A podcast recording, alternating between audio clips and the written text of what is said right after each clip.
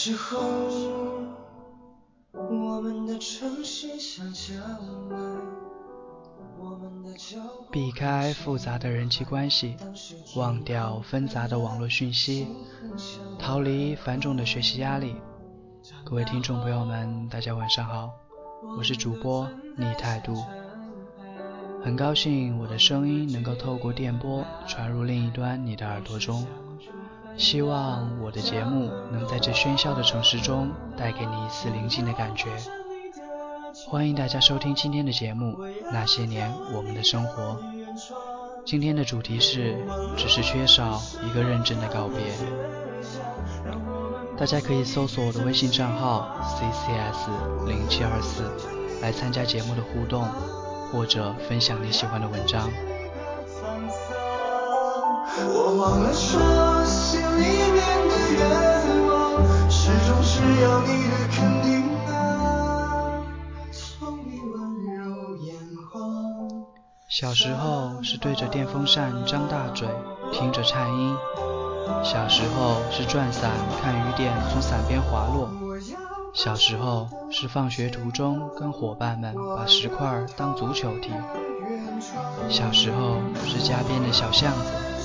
小时候是家人坐在庭院里吃西瓜，小时候是数码宝贝、灌篮高手和小叮当，小时候是天亮了起床，从家里出发，泛着大雾的城市还没有完全的苏醒，伙伴在路口等我，从不迟到，还没有近视的我边走边看路边，看着昨晚买回来的漫画书。伙伴们则在一旁说着昨晚看的动画片儿。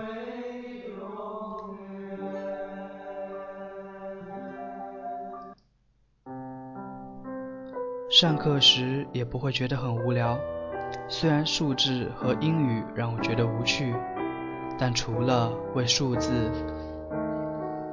和英语以外，也没有其他的负担。下课是死党最爱扮演武侠的电视剧里的大侠，我只好做惩奸除恶的角色。而我最喜欢收集《水浒》的卡片，一百单八将当时能倒背如流，只是现在都不记得了。放学回家的小巷子总是暖色调，夕阳把影子拉得老长。我们总在这里驻足，玩得满头大汗，书包上布满灰尘，才意犹未尽的回家。那时我觉得，友情是一条看不到头的边际线，可以延伸到到不了的尽头。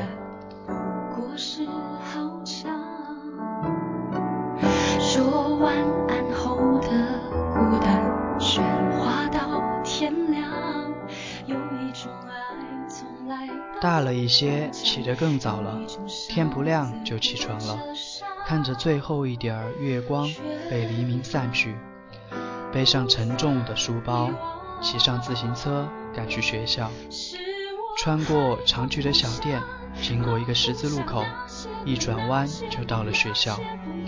把车停好，揉揉被风吹得有点冰冷的双手，急匆匆地上楼赶去教室，没想到还是被班主任先行一步。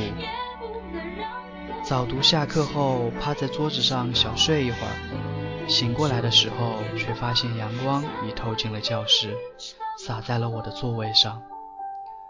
早上的阳光很温柔，好像一伸手就能握紧它。下雨的时候，其实特别适合安静，听着雨点一点一点地打在玻璃窗上。下课后，我们走在阳台上，谁也不说话。城市里只有雨点的声音，伴随着下雨特有的味道，让你觉得这个城市像换了一个模样。冬天的雨比起夏天更加柔和，它没有那么剧烈。不会去打扰你。那时候近视了，上课总要眯着眼睛才能看清楚老师写的字。同桌总是善意地提醒着我黑板上写的是什么，坐在前面的人却总是阻挡我们的视线。白炽灯偶尔会一闪一闪，伴随着灯泡即将休业前特有的声音。下过雨之后的外面，总能传来一阵阵微风。有风的时候，总能听到书被风吹起的声音，一阵又一阵。经过不算漫长的长廊，转弯再转弯，就能到他的班级。他也在等我，我总是假装忘记带语文书去问他借。只是每次从他手里接过书的时候，我常常不知道该说些什么。那时候不知道什么是喜欢，但每次看到他的时候，会觉得这是我一天里最开心的事情。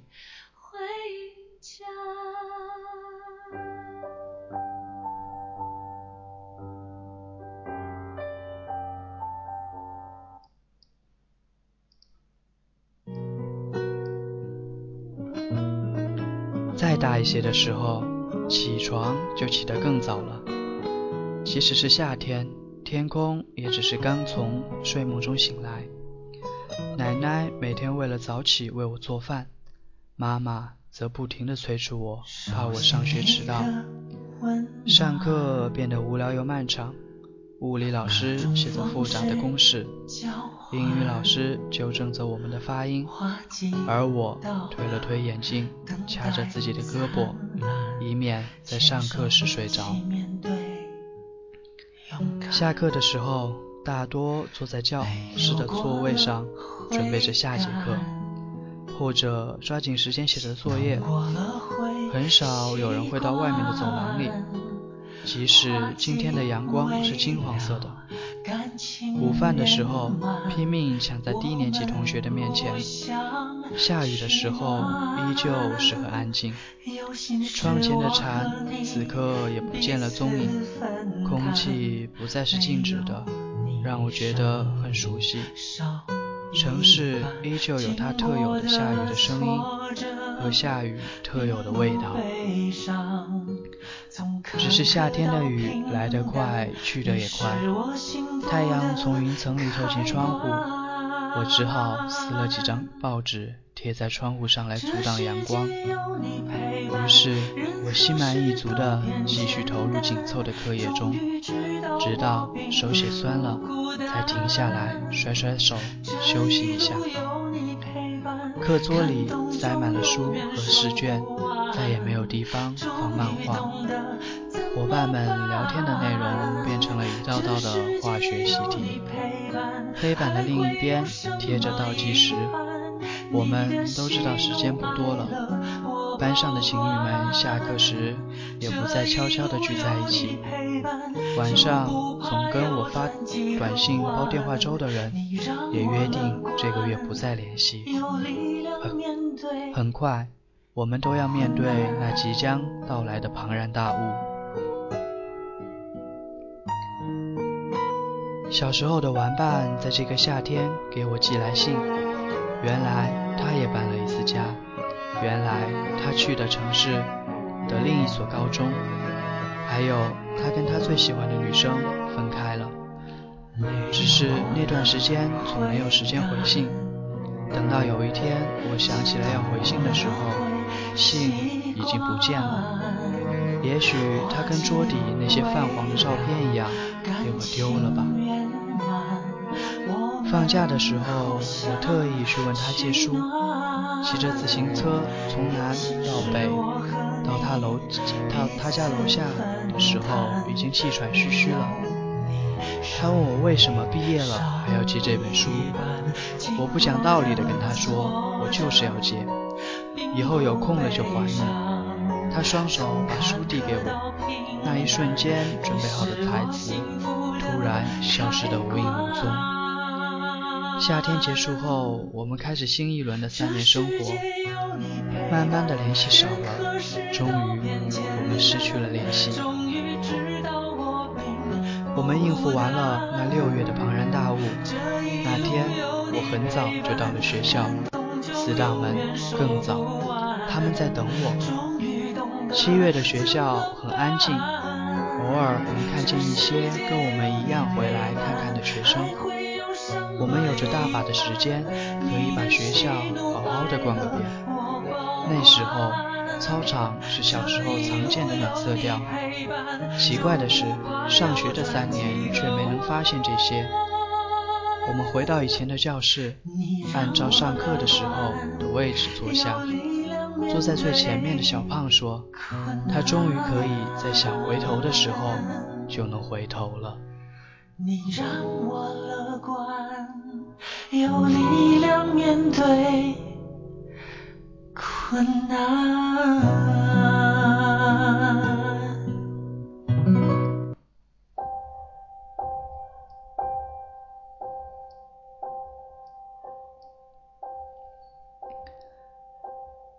蝉声越来越响，原来大把大把的时间变得所剩无几。天渐渐黑下去，我们也各自回家了。那是我第一次觉得友情是看不到的边际线，它是漫长的跑道，终有一天它会到头的。这个世界上有很多事是很难说清的，比如天空的颜色和大海的温度，比如。夏夜里晚风里面刻着的那种感觉，或者是喜欢上的人突然出现的某个人，然后不知不觉地丢了某个人。比如一个人穿过几座城市去看一场演唱会，陪着台上的五个人一起淋雨。比如恍然间出现的一丝情侣和想念。错过的一些东西，总觉得他们并不是真正的错过了；忘记的那些东西，也会觉得他们并非就是那样消失了。他们将会变成音符，融化在我们的生命里，等待着一个时间点，自己会突然想起那些忘记的事，然后终将笃定地对自己说：“没错。”就是因为那些事情，自己才渐渐地变成了现在的自己。每个人都有自己的回忆，也许有遗憾，在那些没有结局的故事里，似乎总少了一个像煞有介事的告别。或许还会想着，如果当初，如果当初我没有搬家，如果当初我勇敢一点。如果当初高考前能再努力一点，或许我不会跟小时候的玩伴失去联系，或许我会跟他肩并肩的坐着分享人生。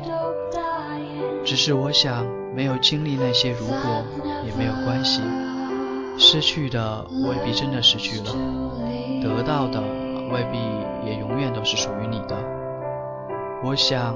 要重新跟记忆里的那些错过的人很认真的告别，尽管我早已把你们从生活中弄掉了。愿那些错过的人经历了颠沛流离之后，还能再度相逢。愿我们没有实现的梦想，在最无助、难过的时候，开出最灿烂的花来。愿那些没能珍惜的青春和回忆，在经历了成长的痛楚之后。能在心底认真而又平静的告别。是的，我们都不再青春了，连同我们的偶像一起老了。但是只要信念还在，那就不会怎样。在那些没有故事的结局里，我们都好像少了一个很认真的告别。少了一个郑重其事的再见。想要把回忆放在一个恰当的位置，并不难，难的只是缺少了一个认真的告别。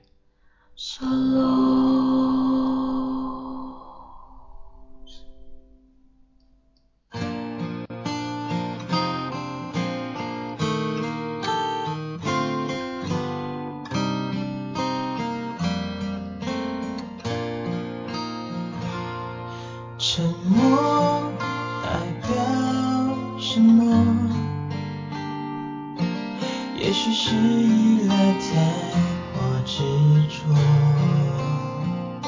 想念不停挥霍。曾经那份承诺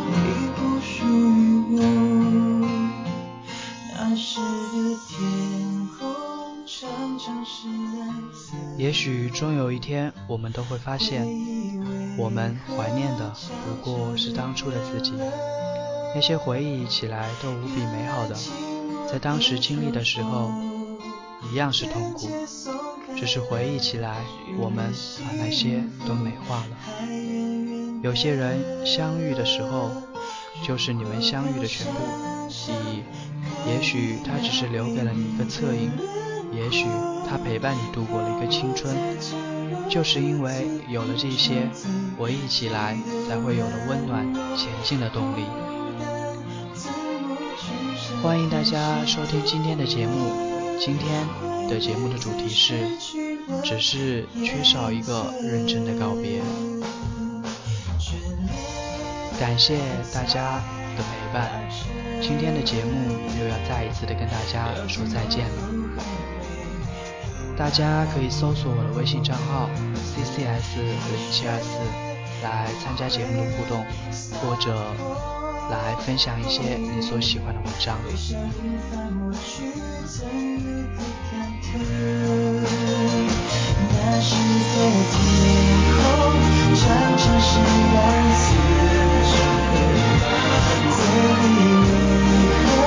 悄悄地变